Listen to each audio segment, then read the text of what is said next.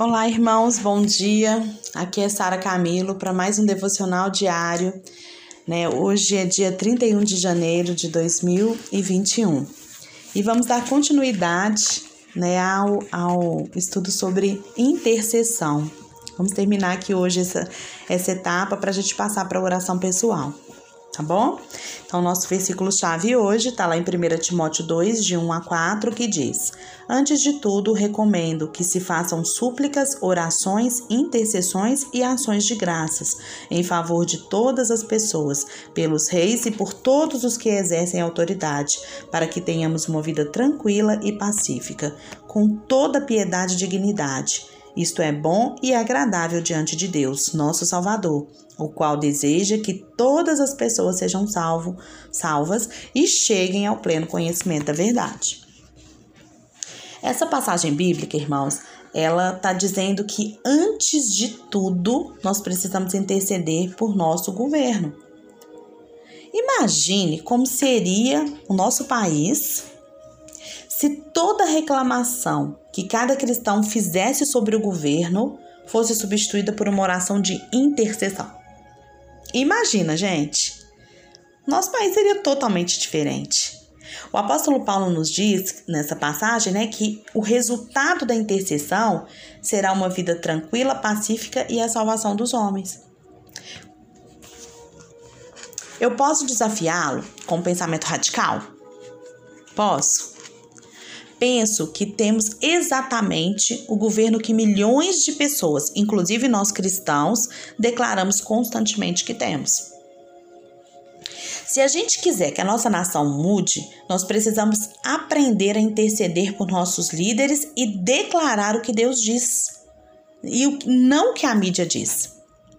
Nós temos muitas promessas e profecias, irmãos, maravilhosas para o nosso país. Então vamos declará-la.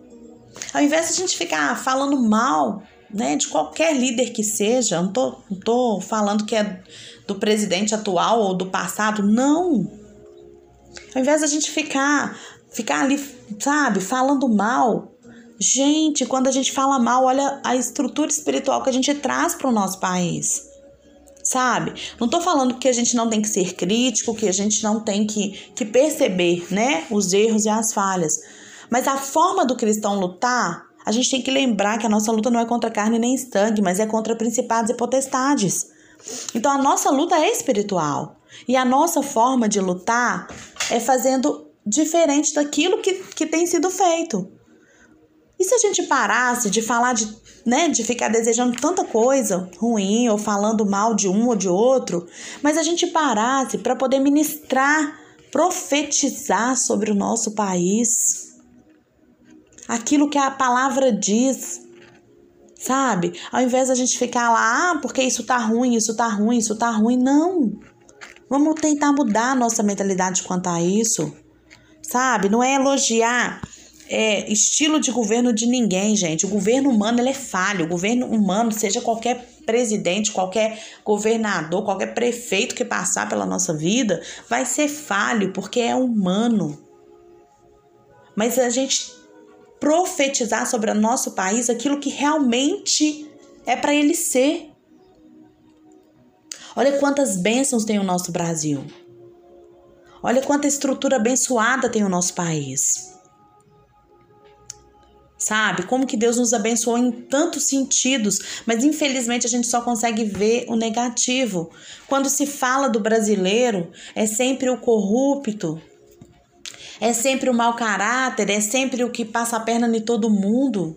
Vamos quebrar essa imagem até dentro da gente. Sabe? Vamos começar a profetizar de quem é o Brasil. O Brasil é do Senhor. O Senhor criou essa terra maravilhosa, com um povo maravilhoso. E comece, comece a procurar na Bíblia versículos que falam sobre bênçãos das nações e comece a profetizar sobre o nosso país. Para que o Brasil seja diferente. Gente, a mudança que o Brasil precisa, ela não está no presidente, no atual, no próximo, no anterior. Ela não está na, na, na política A mudança que o Brasil precisa está dentro de mim e de você. Nós somos a diferença que o Brasil precisa. Se nós mudarmos, o Brasil vai mudar. Te desafio hoje, comece a mudar o seu pensamento em relação à nossa nação. A nossa nação é próspera. Tudo que se planta aqui dá. A nossa nação tem tanta riqueza. A nossa nação tem tantas belezas naturais. Pensa bem, a Amazônia está aqui. Comece a ver aquilo que o Brasil tem de bom. Eu tenho ouvido tanta gente falar que o sonho é sair do Brasil. Não, vamos transformar essa nação espiritualmente. E o responsável não são líderes e pastores, não, querido. O responsável é você. É você, sou eu. Nós somos responsáveis por essa mudança espiritual no Brasil. Pare de murmurar. Comece a abençoar. Comece a liberar aquilo que Jesus já te deu. Comece a liberar não só na sua vida pessoal, mas comece a liberar na sua nação, na sua cidade, no seu estado, na sua família. Se posicione assim. Amém? Paulo, ele foi um grande exemplo no que se refere à intercessão. Nós lemos nas suas cartas que ele intercedia constantemente pelas igrejas. Olha, gente, se a gente aprendesse o segredo do apóstolo Paulo de intercessão, eu tenho certeza que as igrejas teriam muito menos problemas. Eu tenho certeza que a nação teria muito menos problemas. Olha só, Paulo, ele orava pela igreja de uma forma não pelos problemas, mas pedindo a Deus que desse para a igreja o caráter cristão, a atitude cristã. Se a gente intercedesse pelas igrejas como o apóstolo Paulo, a gente teria muito mais paz, muito mais fruto, muito menos estresse e muito menos problema para resolver. Hoje, quando se pensa em igreja, já se relaciona a problema. Olha que tristeza. Olha só, eu vou, vou falar aqui um breve resumo das coisas pelos quais o apóstolo Paulo intercedia. Presta atenção. Para que as igrejas tivessem o espírito de sabedoria e de revelação no pleno conhecimento de Deus e para que os olhos do coração deles fossem abertos. Efésios 1,15. Para a salvação da nação. Romanos 10, 1 para que eles fossem aperfeiçoados, 2 Coríntios 13, 9. Para que o amor deles crescesse e fossem irrepreensíveis pelos frutos da justiça, Filipenses 1, 4, 11. E para que fossem cheios do conhecimento da vontade de Deus, vivendo de modo digno do Senhor, agradando-lhe, sendo fortalecido com toda paciência e perseverança, como está lá em Colossenses 1, de 9 a 11. Se todo pastor, gente, se todo líder, quando eu digo líder, eu digo, digo todo cristão, porque todo cristão é líder, tá? Todo cristão constantemente orasse por essas coisas com seriedade e em fé a favor das pessoas, a gente teria uma igreja muito mais madura e muito mais poderosa. Eu fico muito triste quando eu vejo que a intercessão ela geralmente é feita só para solução de problemas. É para apagar incêndio. A oração, ela devia ser é, preventiva. Como muita gente diz, muitos autores dizem isso. A oração deveria ser preventiva e não remediativa sabe? A gente vai sempre orar quando tem problema. E acaba que a gente fica ali, às vezes, tempos e tempos e tempos intercedendo pelos problemas. E é isso, é isso que a igreja precisa mudar. Isso que os líderes precisam mudar, os líderes religiosos. Nós precisamos constantemente orar, como o apóstolo Paulo orava pela igreja, para que a igreja fosse cheia de maturidade. Onde há maturidade, gente, há poder. Uma vez eu, eu, eu tava dando aula e deparei-me com esse con conceito de maturidade. E isso nunca tem muitos anos, tem uns 15 anos isso. Isso nunca saiu do meu coração, sabe? Maturidade. O que, que é maturidade? A gente tem um, uma, uma analogia para explicar maturidade que para mim é a melhor. Quando tem um, um córrego, né, e ele cai um rio, ele cai numa uma represa e depois ele continua seu fluxo, ele continua seguindo, é, aquela água que fica parada ali na represa, o nome dela é maturidade. Então, o que, que é maturidade? É quando eu recebo e fico ali retido, aquilo que fica retido ali é a maturidade para dar seguimento no canal da água. Então é aquilo que fica na nossa vida. Agora, sabe quando, como que a gente amadurece? Quando a gente se dispõe a reter a água no lugar certo. Quando a gente se dispõe a reter aquilo que Deus tem feito na nossa vida, ao invés de deixar aquilo passar, que as oportunidades passam.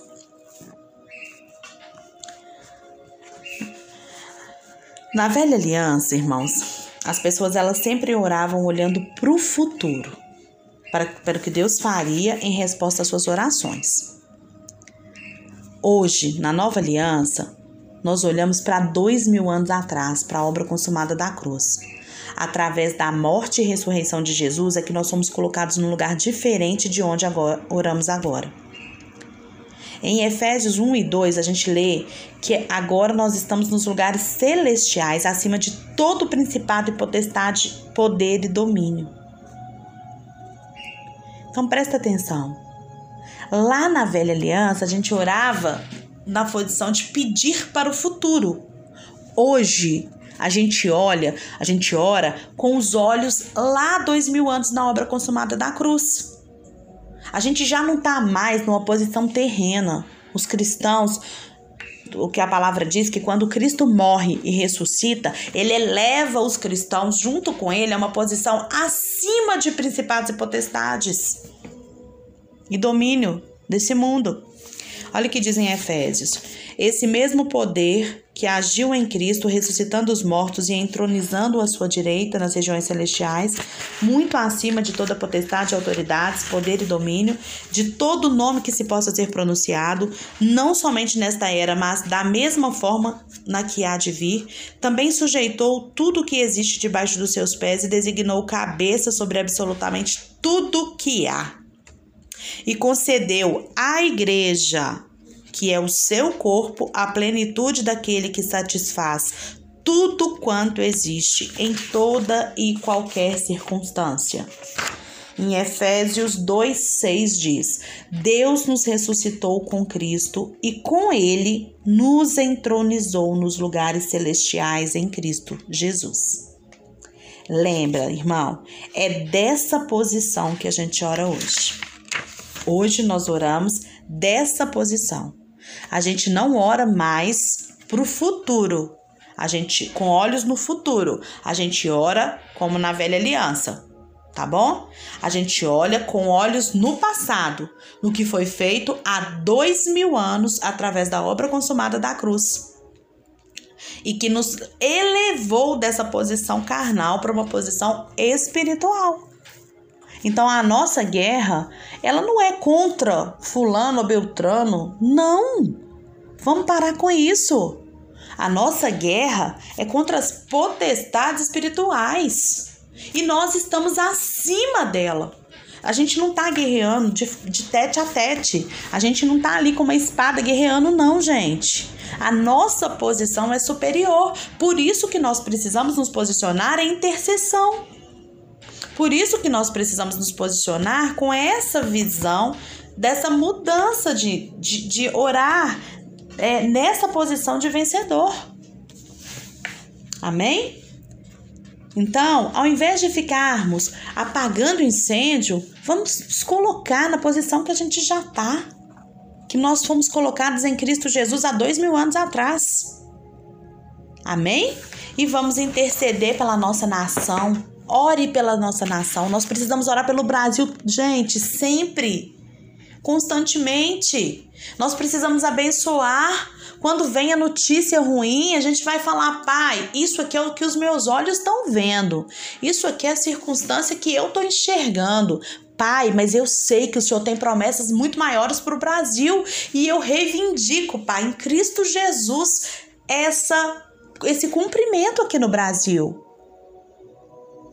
Ah, se a igreja soubesse o poder dela. Quando eu digo igreja, não estou dizendo religião ou bandeira religiosa, não, gente. Quando eu digo igreja, eu estou falando da igreja de Cristo. A igreja que crê em Cristo. Ah, se nós soubéssemos o nosso poder. Ah, se nos colocássemos nessa posição como o apóstolo Paulo colocou ali. Vamos profetizar sobre a nossa nação. Vamos abençoar essa nação. Teve um dia que eu tava aqui, ah, mas realmente, eu falando, né? Ah, mas realmente, né, gente? O Brasil também foi colonizado só com a escória de Portugal, né? Da Europa. Então, assim, mandaram todos os lixos pra cá, as pessoas sem caráter, né? E tal, e tal, e tal. E o Espírito Santo falou pra mim assim, para que fossem transformados. Eu senti vergonha de estar falando do Brasil daquele jeito eu ainda estava procurando uma justificativa para o mau caratismo que o Brasil enfrenta hoje. O meu papel, enquanto igreja de Cristo, não é ficar apontando os erros. Sabe? O meu papel é compreender que a mudança do meu caráter vai influenciar a mudança de outras pessoas e aí nós vamos conseguir através né, dessa mudança da, do caráter cristão fazer conseguir fazer o nosso país ser diferente. Às vezes nós estamos aí, olha, eu tava vendo no jornal é, pessoas, né, furando a fila para vacinar. Gente, quando nós furamos a fila, a gente está sendo corrupto. Não é a fila para vacinar de coronavírus, não. Quando eu furo a fila na casa lotérica, quando eu furo a fila no cinema, quando eu furo a fila no hospital, eu estou sendo corrupta. Então vamos pensar que corrupto não é só aquele que rouba milhões, não. Aquele um dia teve que começar pequeno para poder ele chegar a fazer aquilo lá que ele está fazendo. Então vamos tomar muito cuidado quando a gente for julgar e olhar para dentro da gente e vamos começar a mudar o nosso caráter. Um dia eu estava numa fila para cumprimentar uma noiva e num casamento, uma pessoa que eu amo, que eu amo muito. E aí é, eu tenho amigos próximos que estavam. A fila era imensa, era imensa, era um casamento assim, imenso. E aí eles estavam assim, tipo, 30 pessoas na minha frente. Aí quando eles me viram entrar na fila, eles falaram assim: vem cá. Aí eu falei que não. Aí o irmão saiu e falou: Sara, vamos lá ficar com a gente. Entra na fila lá, vamos lá, o que que tem? Aí eu falei: não. Aí ele falou assim: mas o que que tem, Sara? Eu falei: o que que tem? Que o Josué e a Gabriela estão aqui, ó. Eles estão vendo que a mãe deles está fazendo uma coisa errada. Então, todas as vezes né, que eu tô dando esse mau testemunho, eu tô ensinando para ele. Eu falei de forma nenhuma, crente não fura fila, cristão não fura fila cristão tem empatia e ele pensa naquela pessoa que ficou ali, sabe, na fila, o tempo todo esperando para cumprimentar e que eu estava conversando com os outros antes. Então vamos pensar sobre isso, tá bom? Caráter, o caráter cristão, para o Brasil ter esse caráter cristão, nós precisamos mudar o nosso caráter também. Deus abençoe, tenha um excelente domingo cheio da presença do Senhor, né? Se você está tendo oportunidade de ir à casa do Senhor, né? A, a, ir à igreja, vá à igreja. Mas se você não tá, né? Ah, tá, tá em risco a sua cidade, ou, ou você também é uma pessoa é, é, que tá que, do grupo de risco, não vá, assista online, mas não deixe de ter esse tempo com o Senhor, porque vai edificar muito a sua vida, tá bom? Então vamos orar. Senhor, nós te entregamos a nossa nação, o nosso Brasil maravilhoso, país de riqueza sem igual. Pai, país com, com extensão territorial que inveja a todos, com terra boa, com florestas maravilhosas, o pulmão do mundo. Obrigada, Jesus, porque o Senhor plantou aqui nessa nação tudo isso. E eu sei que o Senhor é apaixonado por ela. Obrigada, Senhor, pelas praias maravilhosas, pelas montanhas. Obrigada pelo povo maravilhoso que o Senhor colocou aqui no Brasil. E, Senhor, ensina-nos a realmente honrarmos o nosso país e sermos, Senhor, pessoas que vão dedicar para o crescimento dele. Muda a mentalidade de nós brasileiros, Senhor. Nos ensina a amar a nossa terra, mesmo diante de toda circunstância que a gente está vivendo. Senhor, nos ajude a ser a diferença que o Brasil precisa nesse momento. Nos ajude a fazer alguma coisa em prol do nosso país. Pai, não me deixe desanimar olhando para o cenário político daqui. Não me deixe desanimar olhando para a corrupção nesse país. Oh Pai, quantas nações da Bíblia passaram por situações semelhantes? Pai, mas nós sabemos que muito vale a súplica de um justo. E como justos do Senhor, nós estamos aqui para pedir. Olha para a nossa nação, transformando o caráter do teu povo. Abre o coração e a mente do teu povo, Pai, para que a gente entenda a sua vontade e a gente possa interceder e agir de forma coerente com a tua palavra. Pai, eu quero ser a diferença que o Brasil precisa. E eu creio que cada um dos meus irmãos que estão aqui comigo nesse momento. Por isso, o Espírito Santo contempla cada um de nós e nos ajude a orar pela nossa nação. Pai, todas as vezes que os meus pensamentos forem contrários ao teu amor pelo Brasil, tira, Jesus, os meus pensamentos e me ajude a transformar a minha mente. Não me deixe conformar, Deus, com esse século. Não me deixe conformar com as notícias que são me dadas. Mas transforma minha mente para conhecer a Sua vontade, Pai, em relação à nossa nação porque eu quero conhecer a Sua vontade que é boa, perfeita e agradável. Pai, eu te amo. E eu consagro ao Senhor esse domingo, que eu possa viver intensamente cada momento desse dia. Em nome de Jesus que eu oro. Amém.